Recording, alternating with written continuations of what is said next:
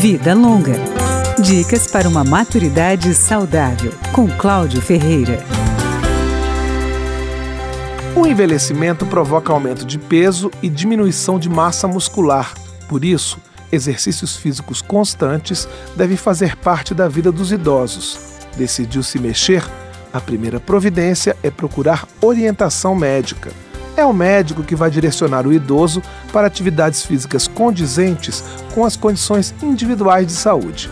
Ele vai levar em conta a modalidade apropriada, a intensidade, a duração e a frequência do exercício.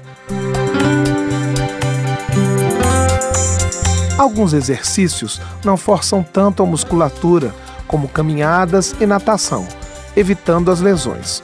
Outros são indicados para treinar a capacidade cardiorrespiratória, como caminhar, dançar, nadar e fazer hidroginástica. Em geral, exercícios aeróbicos devem ser feitos por 30 minutos diários, com intensidade média, 5 dias por semana, ou por 20 minutos diários, com intensidade mais alta, 3 dias por semana. Para aumentar a força muscular, devem ser feitos de 8 a 10 exercícios, com 10 a 15 repetições cada um, em pelo menos dois dias da semana que não sejam consecutivos. Para exercícios de flexibilidade, a recomendação é dois dias por semana. Tudo isso repetindo a partir de orientação médica.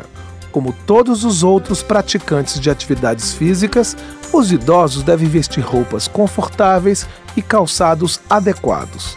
É proibido fazer exercícios em jejum e a qualquer sinal de dor ou desconforto, a atividade deve ser interrompida. Mande sua sugestão de tema ou de entrevistado para o nosso e-mail radio@câmara.leg.br. Até o próximo programa. Vida Longa, com Cláudio Ferreira.